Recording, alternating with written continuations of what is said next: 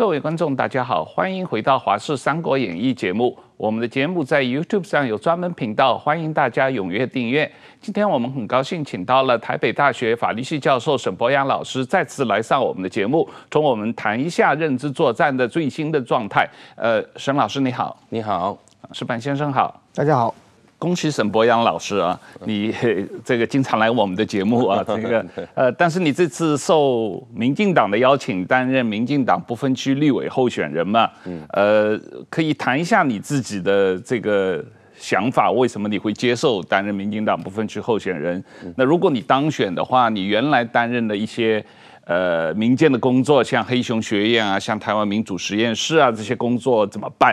啊，然后如果你进入立法会以后，你想推动哪些方面的立法啊？嗯、不过在这之前，我先恭喜一下你被中共呃任命为民进党台独铁三角啊！我不知道这个说法是怎么来的，但是他们很多官媒我都看到他们提到了这个说法，就是说这个。呃，赖清德、萧美琴，然后第三个就是你了啊，沈伯阳成为民进党台独铁三角啊，哎，这个是一种荣耀吧？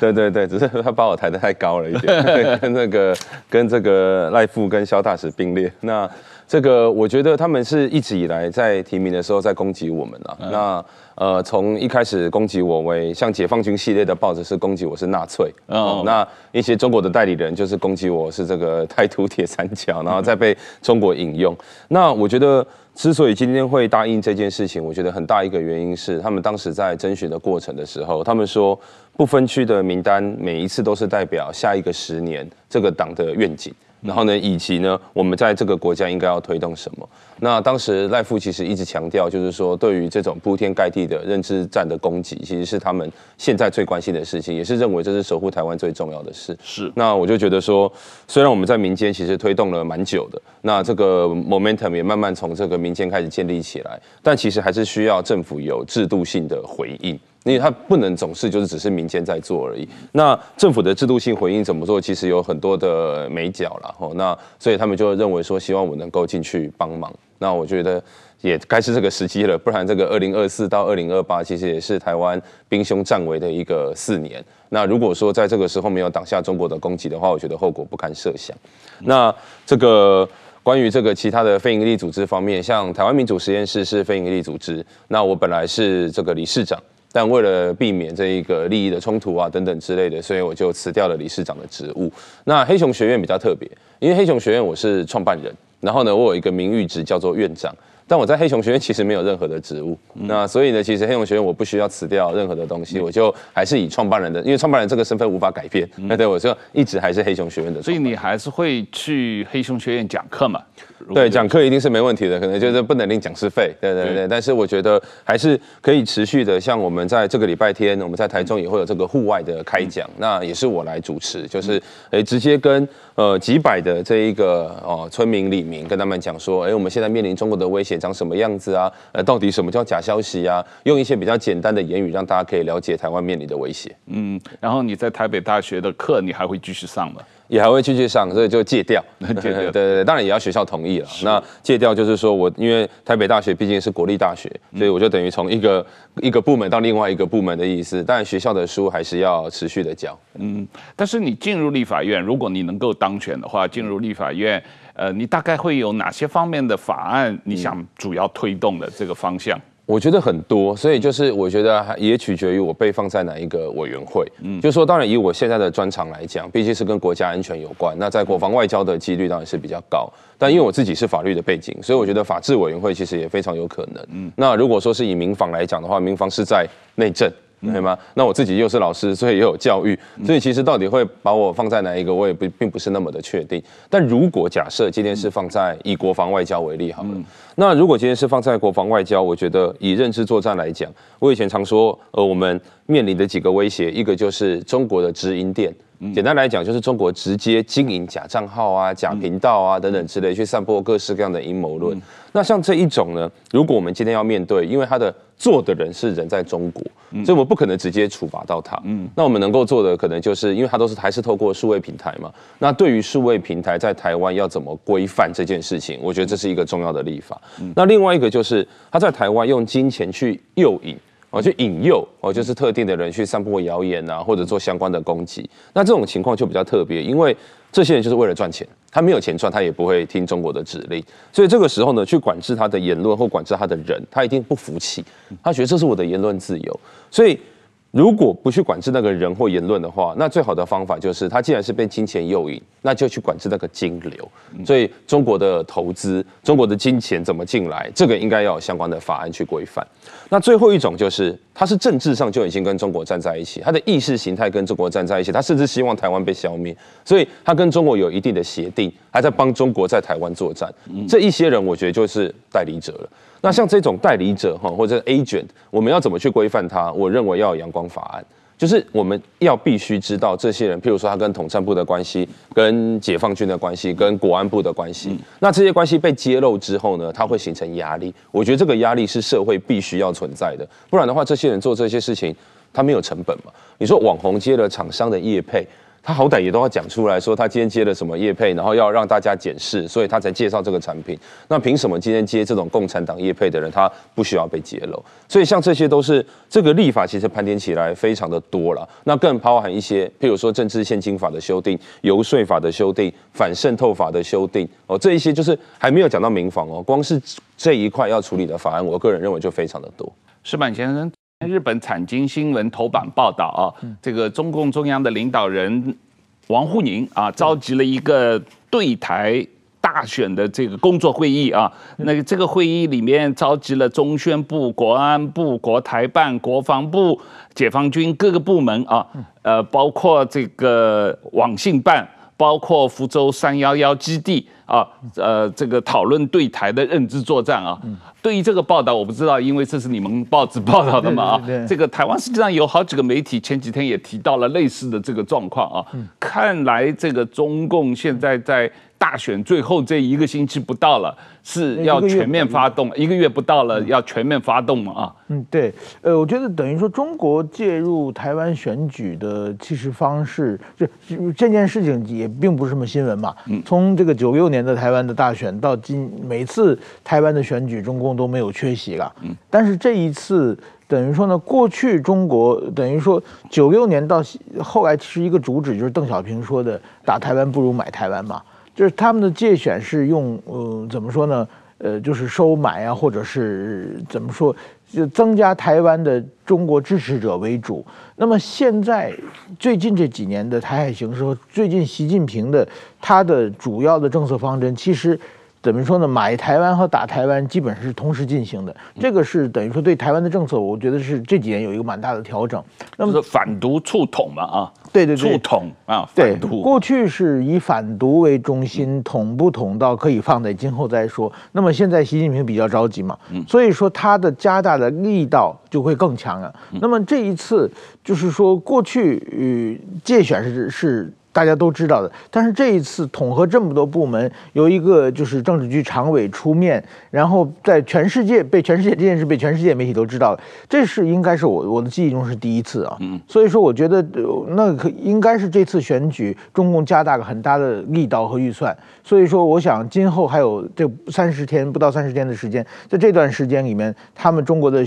可能会有各种各样的后招出来。所以沈博阳，自从你被提名以后，黑熊学院和你都受到很多攻击啊！我甚至可以怀疑，这个中共在背后也有这个指使的这个状况啊。呃，这些攻击说你们是好战分子，是游击队，是义和团啊，各种各样的说法啊。那你你实际上来我们这节目讲了很多次了，不过还可以再澄清一次，黑熊学院到底是什么？到底在做什么？我先从黑熊学院讲起哈，然后再连接刚刚王沪宁的一些说法。那我觉得，因为黑熊学院非常重要的一个目的，就是希望如果今天战争爆发的时候，大家能够不慌张。因为毕竟中国最主要的一个目标，绝对就是要跟台湾签和平协议，不管他中间用了什么手段哦，譬如说他今天是用武力威胁的手段，然后到时候台湾人民认为哦该投降了，不能再打下去了，所以要去签协议。那如果说今天人民越慌张，这个协议发生的可能性越大。所以对我们来讲，能不能够坚持大家的心防是很重要的。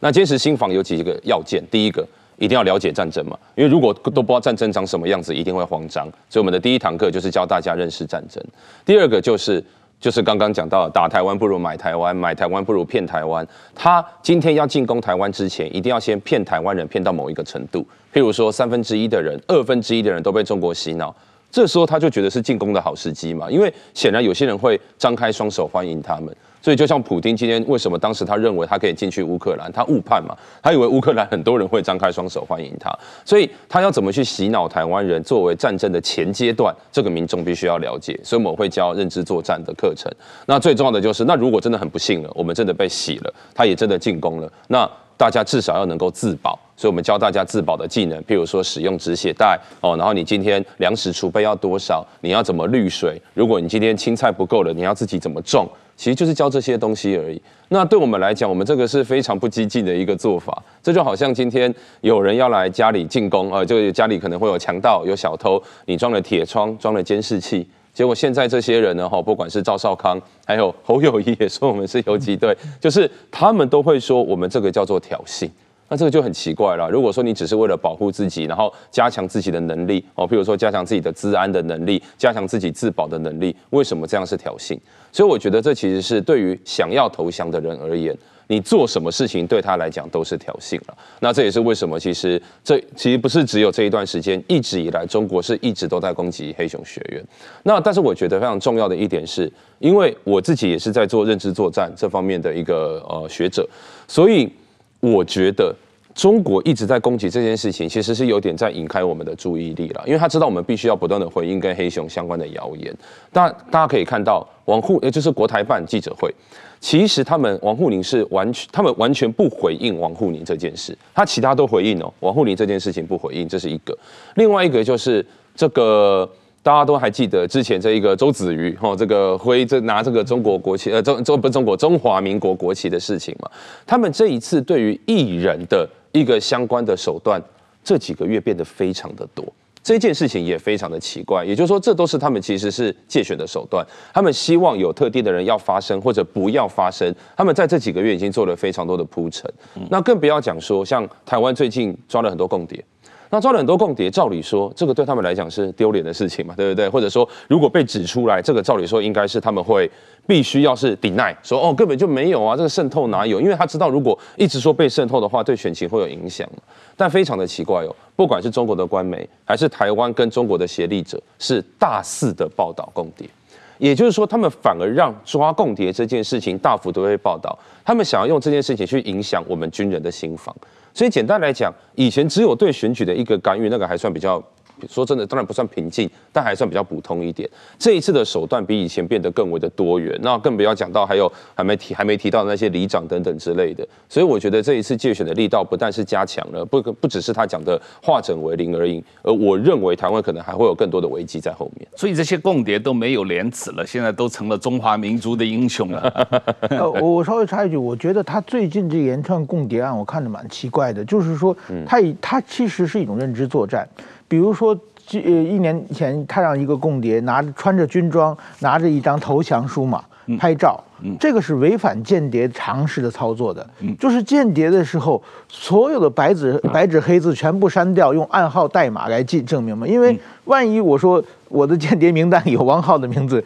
将来这个被人看到了，你不就落网了吗？他把那张照片拍出来以后，完全没有意义。嗯，就是说那张照片对他们完全没有意义。我好容易发展一个协力协力者嘛，他帮我是刺探情报是工作的，怎样不让对方发现最重要的嘛。他把照片登出来以后，照片拍照以后什么意思呢？其实这个人对他用利用作为间谍的利用价值不大，但是他穿着军装，拿着一张投降书，这张照片出来以后，会打击台湾人对国军的信心，会打击国际社会对台湾的信心嘛。嗯，这两个的杀伤力要远远比他们找一个军官去偷点情报来说更重要。那么这次这几天传的，就是说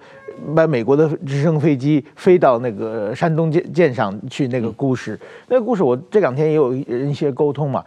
这个故事听起来像好莱坞大片，但是实际的可能性有多大？他们说很少了，因为一个直升机不是一个人，是一个团队嘛。你要把这所有的团队全说服以后，才跟大家才跟你飞嘛。嗯，否则的话，你为什么一就是一个人也飞不起来？而且你飞就会被马上台湾方向知道嘛？就是这一个计划传出来以后，其实对台湾的信心打击，对美国际社会以后要卖台湾武器，大家会会犹豫嘛？就是说，是一个很难实行的计划，但是把这个计划曝光之后，其实它的认知作战的效果要远远大于那一架飞机的价值。那我们来看一下中共整体对台作战几个大方向，它有军事战，有网络战，有大统战，有外交战，有经济战，有情报战，有舆论战，有法律战啊、哦！你这个这个表格里面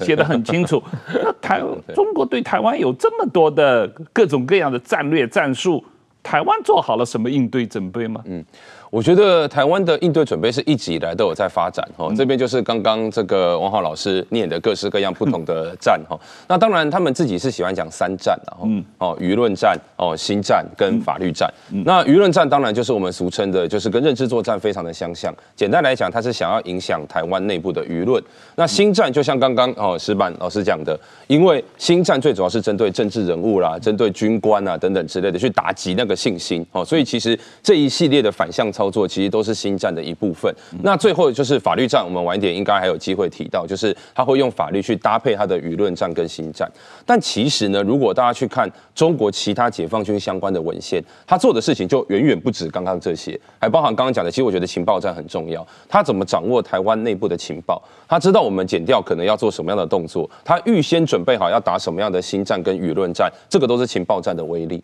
那我们对于情报战的应对，其实说真的有点非战之罪。因为毕竟说真的，情报战他们收集我们的情报，我们也要收集他的情报。但是我们的国安人员在马英九时代的时候，全部都被叫回来了，所以我们就没有人在那边帮忙收集情报。然后他把人叫回来的时候呢，就把门户洞开，让他们的人可以进来我们这边收集情报。所以大家应该知道，解放军不知道已经有多少人来过台湾收集情报。所以情报战这一个，我一直都认为是以后我们必须要。加强的另外一个法律战也是，就是说大家对于法律战怎么做是不熟悉，所以他不知道说我们必须要预先要预判他们要做什么法律战，我们要用我们的法律去做应对，这个也是我们比较缺乏的。但台湾有几个做的比较好的，譬如说经济相关的、贸易相关的，因为他一直想要让台湾对他有更多的经济跟贸易的依存。哦，但是从二零一四年挡下这个呃服贸之后，一直到现在，譬如说我们的农产品慢慢的开始哈输往其他的国家，还有就是其实就算是 ECFA 里面的项目，我们现在钱流到中国的是比例越来越少，少了大概四五成左右。所以经济这个部分，我觉得是我们做的比较好的。统战这个是稍微比较麻烦，因为统战它是跟一些教育、宗教等等相关的，而这些都是以交流之名哈，比如说学术交流，但实行统战之实。那我们长期以来，太多的人会一直就讲说啊，就是跟中国交流而已，那算什么？学术就是交流而已。他们不知道教育部，它其实上面还是中宣部在教他怎么做交流嘛，它一定都带有的政治目的。所以除了我们原本的反渗透法是在对应统战这一块之外，我认为我们应该要有更。嗯，更坚实、更严格的、更 comprehensive 的一个法律去应对相关的统战工作。那外交战其实也是我们应对的稍微比较有准备的地方。它虽然一直断我们的邦交国，但台湾一直用别的方式去结交相关的盟友。所以我觉得这个就是大家如果对于这一个整个中国的进攻有兴趣的话，不能永远就只是聚焦在第一个所谓军事的威胁、军机绕台而已。还有太多的手段都是彼此互相搭配，他们有这个相关的这一个 playbook，那是我们必须要去注意的。那这里面特别提到。的这个统战界选的里面的花样更新，我们刚才有提到啊，最最近媒体有报道，台湾已经今年以来已经有上千名，可能一千多名的村里长受邀去访问中国，而且是点对点的负责不同的县市。负责台湾不同的县市啊，这样的一种呃呃招待里长去中国免费吃喝玩乐、变相贿选的情况，那减掉也呃这个调查了很多具体的个案啊，就这个问题你怎么看？我觉得统战的问题是这样，就是里长为什么如此的重要，是因为。台湾从日治时期以来一直到现在，它都是有少数人在统治多数人。所以呢，日本时期他即使要做选举，他一定要去掌握地方的头人哦，地方的这一个地方势力，然后让这个地方势力再去掌握地方的选票。所以国民党来到台湾之后呢，他用一样的方式哦，他让地方势力。他呃给他油水嘛，对不对？哈，可能国营企业呀、啊、党产事业啊，然后再由他们去掌握地方的选举。那这件事情呢，就是说真的，国民党长期以来在威权体制下做了这个绑桩的行为，但后来越来越难做。那因为国民党钱越来越少。呃，这跟党产其实有关系，所以呢，大家可以想象，就是以往我们在讲的这种党国体制的选举的绑桩，现在就变成是共产党在绑桩。嗯，那照理说这个事情本来没有那么容易发生，但是就是我说的这个门户洞开之后，越来越多的这个金流进来，导致中国越来越容易在台湾做绑桩的行为。那如果我们要去抵挡这件事情的话呢，大家可以想象，绑桩其实说真的就是给予利益嘛，他们都会去接触，譬如说议员。议员的助理，哇议员要选上就需要地方的票，地方的票就需要里长的支持。所以，如果他今天接触议员之后呢，透过议员去发送这个配额，说，哎，地方上这几个里长，我们可以带他去中国做旅游，很便宜，三千块、五千块就可以玩个五天四夜，落地招待。那李明参加之后就觉得，哇塞，这个里长有办法嘛？哎，都会帮忙，平常帮我们弄这些水沟盖啊什么等等之类的，哇，还会提供那么免费的旅行团，他会支持。那支持这个李明里长之后呢，里长再告诉他说，他支持哪一个议员候选人，所以他是用这样的一个方式呢，把地方的势力跟这个所谓的统战的铺陈，把它掌掌握好。所以很多人在看待这件事情的时候，常常会去看说，诶，是不是那些黎明到了中国之后，会觉得哇，中国好棒哦，见了统战部什么人？那个其实不是他的重点。他的重点是要绑住里长这个人的威信而已，所以呢，就像今天教授带这个年轻人去中国做创业，其实说真的，年轻人到最后对中国的看法如何，但完全不是他们在意的。反正只要有一个人喜欢中国，他就把它拿起来当统战样板就好了。他重点是要绑住这个教授，因为这个教授有办法嘛，呃，这个教授有办法带学生去领相关的补助哦，他可以带学生去做这些哦落地的招待。他把这些主要的人挡住之后呢，在整个舆论战里面，不管是里长，不管是教授，他就已经变成中国散播谣言的节点。所以像今年呢，我记得好像之前爷爷在这边提过，但有点忘记了，就是有些里长他长期以来就是一直接受招待嘛。那招待了之后呢，这就跟艺人养套杀一样。如果你不帮中国散播谣言，下次这个后康诶这种统战团就没有你的份了啦。艺人也是嘛，三四年、五年让你在中国开演唱会赚很多钱，你都依赖他了。到最后，如果你不肯跟着台湾人民讲说你反对台独的话，以后这些钱你也不用赚了啦。呃，搞不好就跟你讲说你演唱会都在对嘴了。我都举个例子而已了哦。所以呢，今天这个里长他就我就看到有里长啊，因为他长期以来已经被绑住了，他就在地方上一直告诉大家说，哎，你知道中国有给我们多少东西吗？我们每次去访问的时候，给我们这个健身的器材啊，怎么等等之类的。中国如果真的是对我们有威胁的国家，他怎么会送我们这些东西？大家不要乱听政府在那边妖魔化中国，中国是我们的好朋友，跟中国站在一起才是好的。这其实，在地方上这种耳语、这种谣言，它没有在网络上面哦，但实实在在的却会造成非常多的影响。对，确实是啊。这个我自己在台湾住在我的那个呃地方，看见我们里长。几乎每个月都在办旅行团啊，啊，他旅行团真的非常的频繁，我都不明白，这个而且都是非常便宜的，你只要交个两三千块钱都可以打完，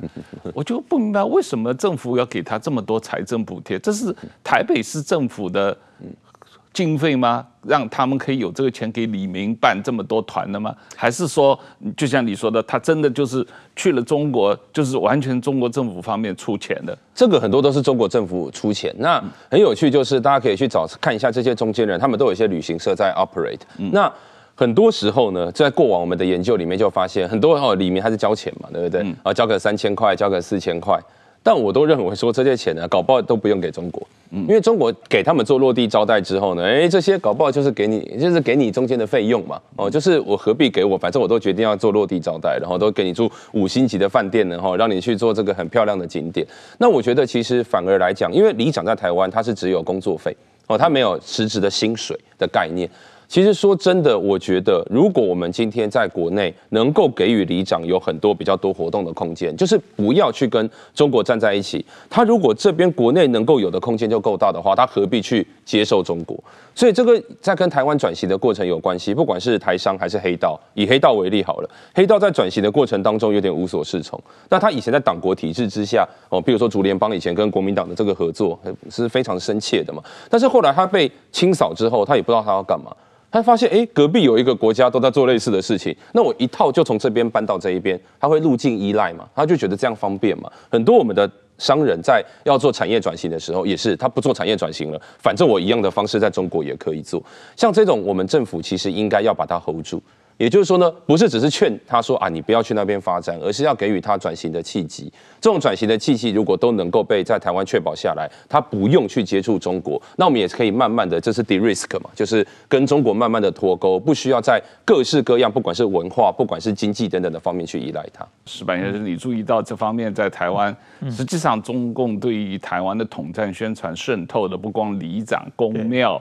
嗯，学校。什么各种社会团体、各种地下电台，对，非常的深入啊。对我，但是但是我觉得，就是我们从两边看，当然说这是一个很巧妙的一招啊。但是说换句话说，其实它的效果能有多大？能够把这个这次选举，在那选前的话，我想他们会有很多预算嘛，对台湾预算嘛，嗯。说真的，现在国台办贪污了，你也不是不是不是国台，他不知道怎么花了，他们也不敢贪贪污。现在习近平反腐也反得很凶嘛，就是包括让这这些里长来，就是吃喝玩乐一番，然后呃开一个什么台湾形势的一个意见交换会，然后发一些反台独的资料，让这些人回去。他们至少预算花光了嘛，嗯，然后我们该做的事就做做了，我觉得也也有这方面的关系。但当然，作为台湾一定要小心啊。但是说中国首先真说真的，这些人也都不懂选举了。他们呃对台湾历次选举，我觉得中国都会介入，但是说效果也并不是每次都是非非常好的了。所以说，当然说我觉得一方面要要防防止他们的新手段。呃，要仔细研究对方的方式。另外一方面，也也没必要太就是说在乎这这些事情，因为我有认的认识的里长，他觉得，那便宜的旅行当然要去啊。那可是吃人的嘴短啊。是是啊，但是很多人的回来以后，该投票怎么还是自己。就是我像这个民主社会里边，他们中国的这这些。呃，怎么说呢？渗透的方式虽然有，虽然有各种手手段，但是说我觉得真正的效果，因为因为去过了以后，呃，就这些人就会投票投给中国指定的这个候选人啊。其实我觉得也并不是这么简单的事情啊。那么所以说，我觉得也要研究下下中中国怎么做，但是也没有必要太太就是说。呃，怎么说呢？一见这个把这个事情说的太恐怖，好像去中国旅游的都会被渗透，怎么样的？我我我我我认为台湾在民主国家里面，大家还是有有很多常识的啦。你觉得我们打了很多疫苗，就有足够的抗毒性了？一些对，会会有一部分人中招了，但是说很多人还是有抗毒抗毒的感觉。呃，法律战啊，这个这个是认知战的关键领域。我知道沈博阳你也很重视。那中国的法律战的核心就是在将台湾。内国法化嘛，啊，就讲所有的台湾问题都是中国内政嘛，本质上是这么一个概念。那但是这几年台湾实际上应对是不足的，特别是在国际法律上啊的应对作战啊。你进入立法院可以如何帮助推动这方面的补强？我觉得这个就是我们常叫这个叫事前赛局。哦，事前赛局的意思就是说，我们必须要让法律要规定，譬如说中国做了行什么行为之后，台湾就一定要做什么样的反制。因为这个反制才会变成一个 deterrence，一个威吓。如果说我们今天假设中国不断做各式各样的威胁，哦，不管是什么样的手段一出来，结果台湾都只是被动的政治人物的反应，那这个是没有意义的。而且政治人物的行为是可以被预测的。但如果说我们今天在这个法律就已经规定，哦，你今天做了什么，我们就要应对什么；你做了什么，我们就要应对什么，这叫 playbook 嘛。那就变成说，今天不管是谁执政，因为法律就摆在那边。不管是谁执政，那个法律就是要被付诸实行。他只要做了什么，这边就 automatically 就是必须要做什么样的回应。我觉得这个才是我们应对法律战非常重要的方式。那另外一点就是，法律战跟舆论战是通常会互相搭配的。那比较典型的例子就是香港哦，你看这个呃文汇哦，大公啊等等之类的这些报纸哈，那大公报就之前说我是诈骗集团，那就说他们这些报纸呢，连香港的报纸也开始攻击你啊，对对对，一阵子了，已经一阵子了，所以就是这些报纸呢，他们当时在跟这个国安法互相的对应，其实是非常漂亮的。中研院其实有有这个，我记得陈玉姐老师他也有写过相关的文章，就是。他今天呢，大公跟文汇他会哦，譬如说先炒炒作这个舆论，哦说呢有哪些人呢是应该是在跟境外势力勾结的，哦这个法律应该要做填补，然后再来法律就真的立了，然后立了之后呢，舆论再带起来说，到底有哪些人是应该要被处罚的？他怎么都没有这个，为什么法律都没有动静呢？为什么这个检察官都没有动静呢？然后他只做了几个案例哦，剩下本来可能会被所谓起诉的人，就突然都安静下来了。他就用这样法律跟舆论相互对应的方式，把整个香港的抗议的声量完全的压下来，而他不是只有压香港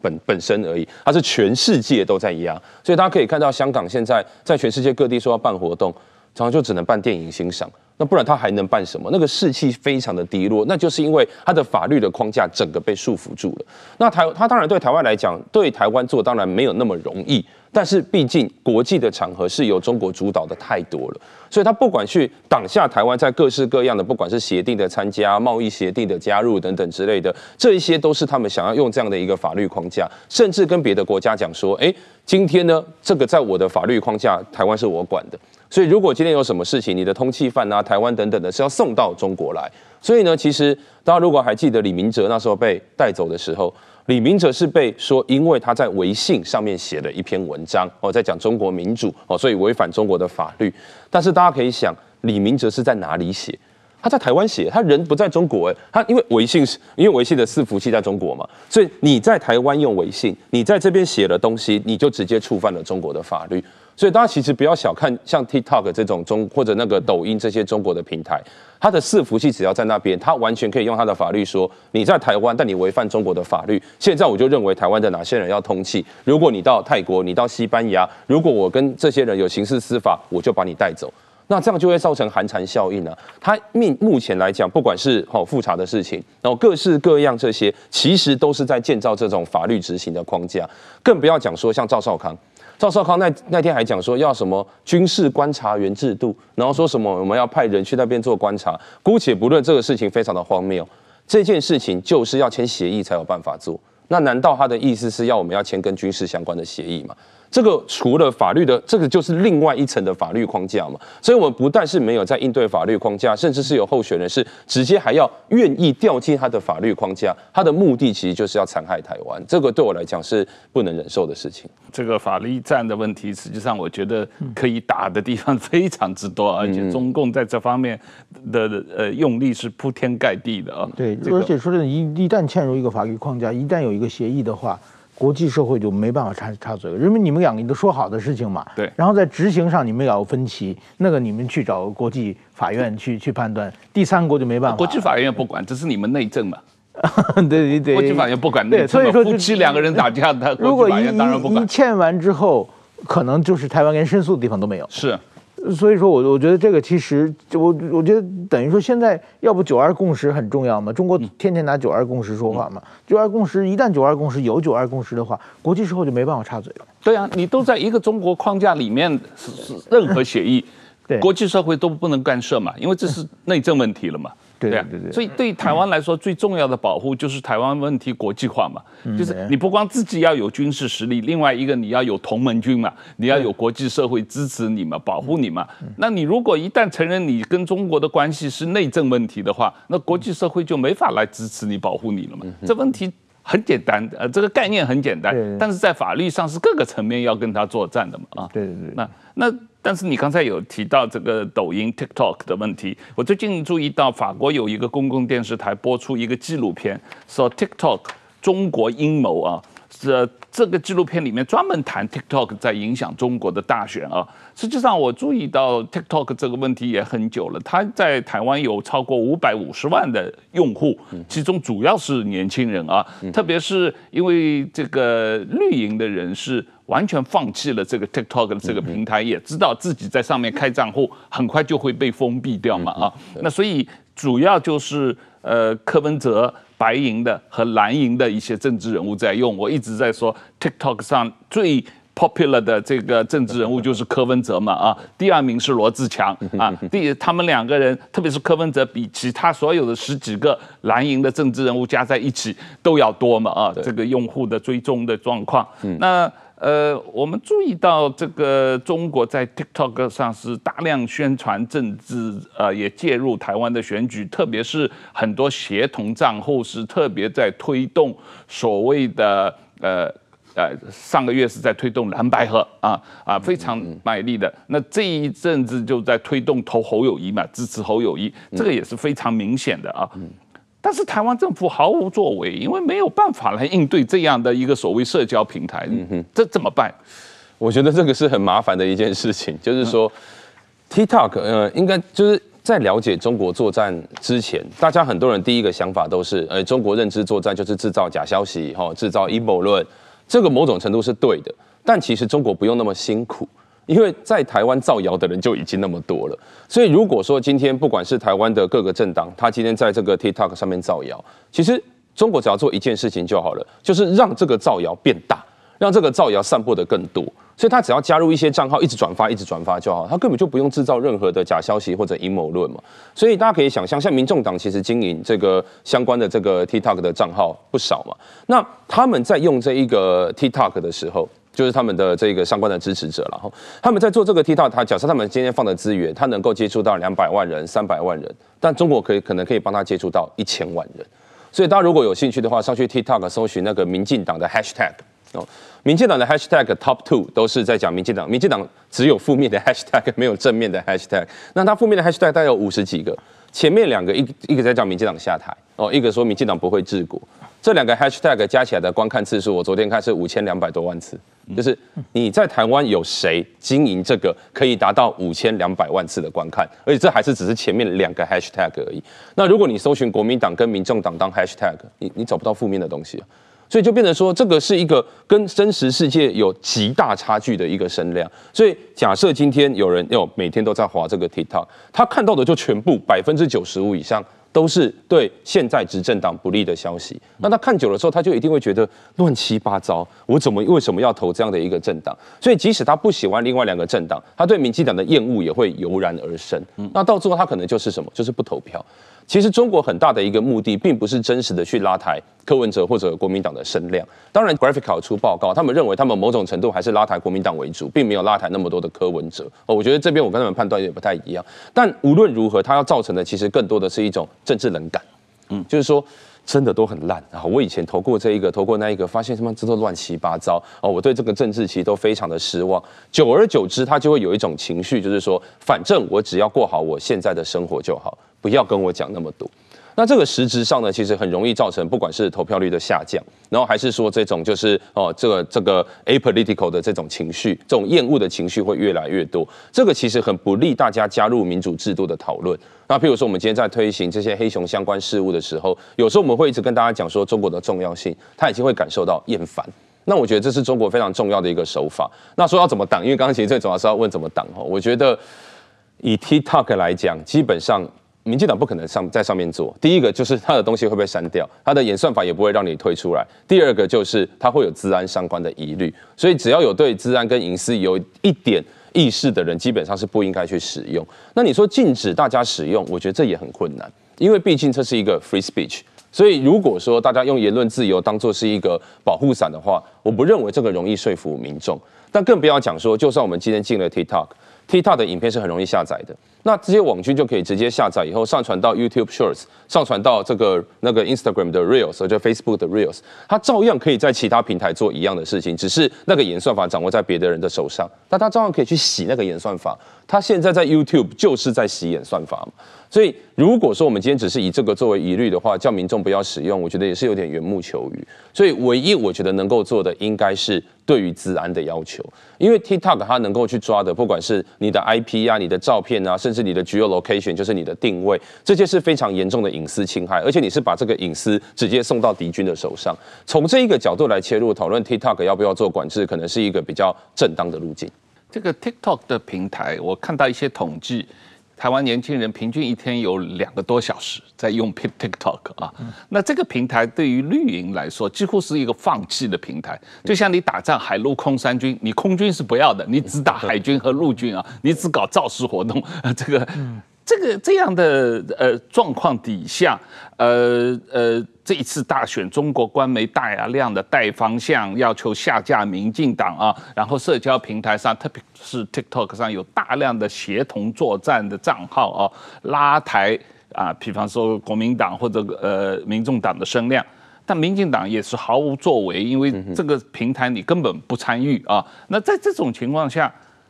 只能靠传统的造势活动。那所以你跟年轻人的距离就越来越大，嗯哼，怎么办呢？对，我觉得这个也是蛮困扰的一点，就是刚刚那个王浩老师有提到，他是大概将近六百万的用户嘛，嗯，其实还有另外一个危险就是微信，微信也大概是超过六百万的用户，台湾人有台湾人。啊，对，那大家当然台湾人用最多的还是 Line 嘛，那大家就可以想象，假设今天台湾人不是用 Line，是全部都用微信。微信上面多少的公众号，多少的广告，他可以下，他要怎么用这个干预台湾的选举是多简单的事，但六百万就已经够多了，因为其实要影响台湾的选举，大概是大家可以看上一次选举，国呃民进党还是国会的多数席次嘛，所以他赢赢这个席次赢国民党赢蛮多的嘛，但他其实区域立委的总得票数，民进党跟国民党的差距只有百分之七而已，那如果一来一回你只要百分之三点五，你是直接逆转。就这个国会的那个那个 majority 是完全改变的，那整体的投票数大概是一千五百万、一千六百万左右的百分之三，根本就不用六百万了。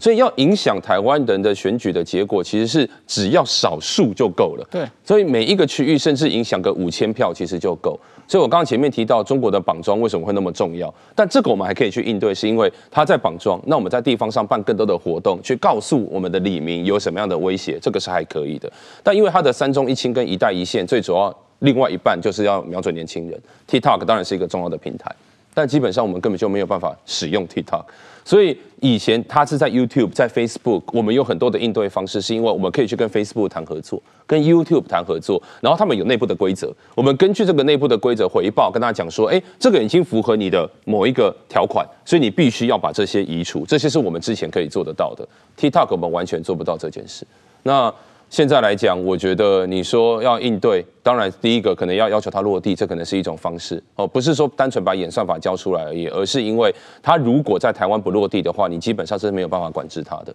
爱奇艺也是嘛，那时候在讲说爱奇艺要不要管制，如果你不让它落地，它如果是在境外，你就是完全管不到它，那管不到它，那没有办法。所以还有另外一个方式就是国际。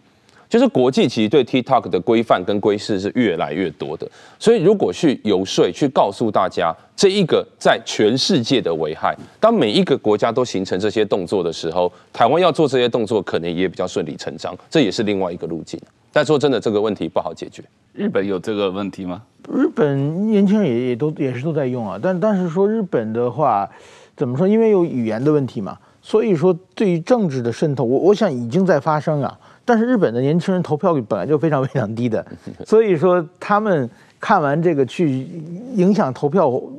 活行动的，现在还没有人没有形成社会问题。但是我想，因为台湾是最前线嘛，那么台湾发生的事情，可能五年十年之后，日本也就会发生了。其实我觉得像这些过去川普总统想想把它禁掉嘛，对，但是说各种有各种事件，我想。是不是因为最这 TikTok，我认为就是说，在别的地方都是言论自由，但是说他在他的总部在北京，他可以控制让你这条发的出去，让你这条发不出去，让你这条扩散一一千万，让你这条只有一千人看，这个是在掌握在北京手里，这个就完全跟言论自由是两回事了嘛。嗯，这个就是我我觉得是不是跟美国、日本一起开发一个类似的软件，然后呢，把自己的这个主导权掌握到这个民主国家手里的话，可能会好一些吧？不是没有啊，你说这个脸书的这个呃 Real 这这这个 YouTube 的 Shorts 也都是想跟 TikTok 竞争嘛。但问题是 TikTok 有一个先发优势，它是全世界第一个做这种短语单语音软件的这个平台嘛。那它已经占领了这个市场，就是年轻人就习惯用这个。呃平台了的话，这个要改变，这个是一个很困难的一件事情嘛啊，在实际操作中，你现在办再多的什么造势晚会没用啊，年轻人根本不会去参加你的造势晚会嘛。赖富到处在全中全台湾各地办造势晚会，没年轻人不参加，这个造势晚会办了对年轻人没有作用。但问题是，年轻人每一次大选的投票的这个这个我们讲的 swing factor，这个呃。摇摆的这个的这个的所谓中间选民，对这些年轻人，特别是有很多是这一次是第一次投票的年轻选民，实际上的影响力是很关键的。对，我觉得做一些，因为年轻人至少虽然有在用 TikTok，但年轻人至少还是蛮喜欢用 YouTube，因为 YouTube 上面还是各式各样的这些影片，所以我觉得好像这个节目，我觉得。当然，我们的受众不可能不完全是以年轻人为主，但他长大都会接触到这些资讯。哦，那要等他长大，二十年以后，我们的受，我们这个节目的平均收视的年龄可能都是五十岁了。对，但是我觉得 YouTube 是至少大家真的要努力去耕耘的。那像好像曹董他现在也是在经营自己的 YouTube 频道，他也是面对很多的中间选民嘛，因为不同的年龄层都应该要有 YouTube 频道，因为。假设像我自己以前，我也是党国体制下长大的，我也是长期受到国民党的洗脑。但我长大会改变，是因为有社会的事件，有更多的多元的媒体。所以这些东西如果能够更均匀的在那边等着他们的话，那还是有一个有利的一个趋势了。那虽然他有时候一天可能花太多时间在 TikTok 上面，但他总是会长大。但是他长大，譬如说在大学的这一个年代，或者大学毕业，在那一段时间的改变就必须要赶快出现。如果你等到他三十岁的时候再来看这些东西的话，其实就不容易了。所以我觉得某种程度上面，在做更多的这些比较迅速的能够传达的一些比较短的影片，然后让年轻人很快速的可以 catch 到说，哎，原来这个是现在重要的社会问题，然后要去打字打动他的内心。比如说现在很多的年轻人，说真的，我觉得在尤其台北居大不易。说真的，生活也不容易。然后疫情之后呢，要找工作，说真的也困难。那我觉得从这样的一个切入点，先讨论说我们的经济的政策到底应该要怎么改善，让他开始有能够有 relate 之后呢，再告诉他讲说，诶，但是如果我们经济政策是往中国发展会出问题，所以你在政治上你必须要考虑更多的事情。中国的威胁长什么样子？我觉得他要一步一步让他可以吸纳进来。那不然的话，只是一些政治上的语言，不断的告诉大家讲说，哦，现在中国很可怕，所以大家要注意的时候，我觉得很难直接。打到他的内心了，我觉得这个也是我们自己也要深切检讨的地方。你实际上，我看你脸书上一直主张针对中国的认知战，主要要靠正面论述啊，要包括同理、透明、揭露、及时。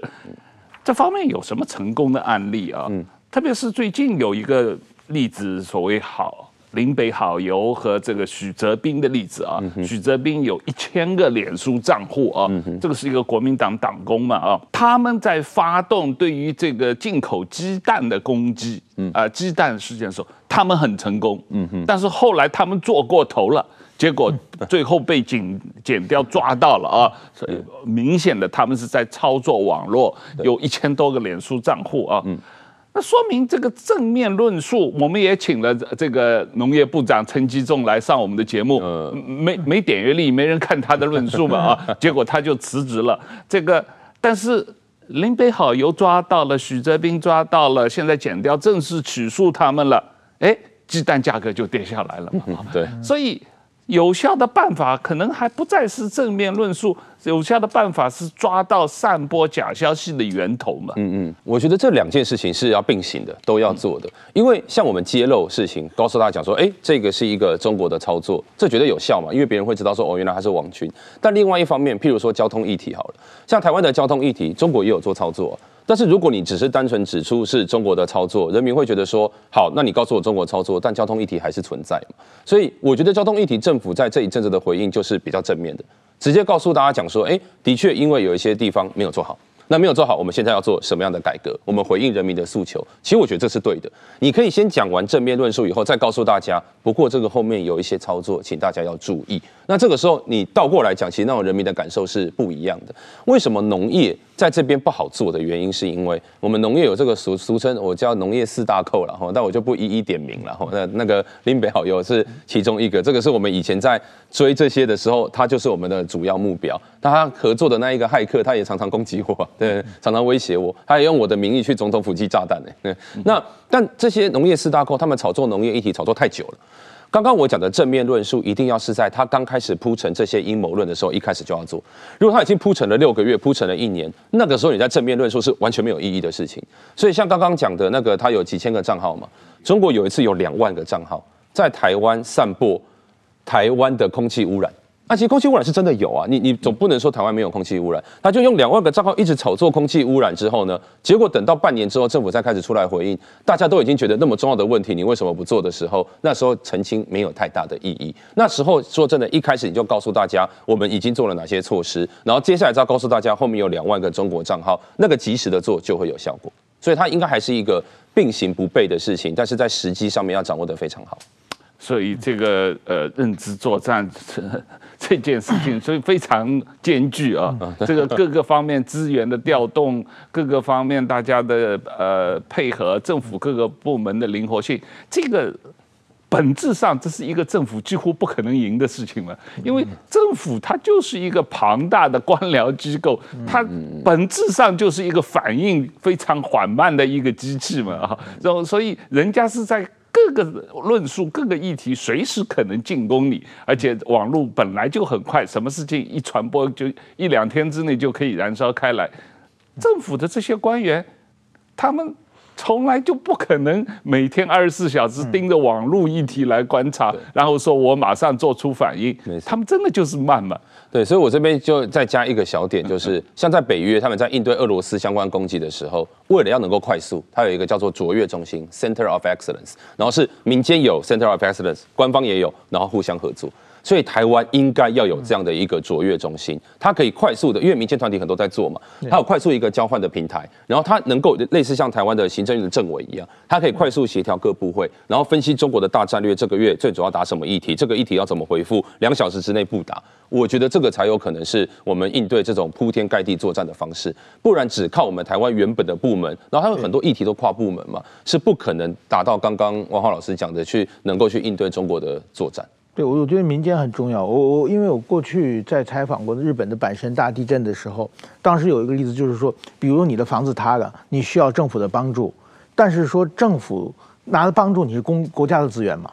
他一定要统计到底你算不算严重的，有没有比对严重的，然后统计表，然后该分给多少嘛。所以说这个时候政府是不能动的，政府不能把随便的资源就交给你，结果后面有更严重的，它不够了怎么办？这时候民间团体就可以不在乎嘛，民间团体就马上可可以帮助，然后政府做一个疏导而已，这样的话就能够很快的把救援工作做起来。我想这这种认知作战也有类似的地方嘛，就是因为政府它一定要统计规划，把预算合理分配，这才是一个政府的工作，所以政府是不可能很迅速对应的。但是说民间看到问这个问题的话，大家马上把资源跟上，把这个窗把这个漏洞堵上。我觉得这种事情可能还可能还要靠黑熊学院有很多事情可以做的。嗯，好，那今天时间就差不多了，谢谢这个沈博洋再次来上我们的节目啊，谢谢你的时间，谢谢博洋，谢谢石板先生，谢谢大家。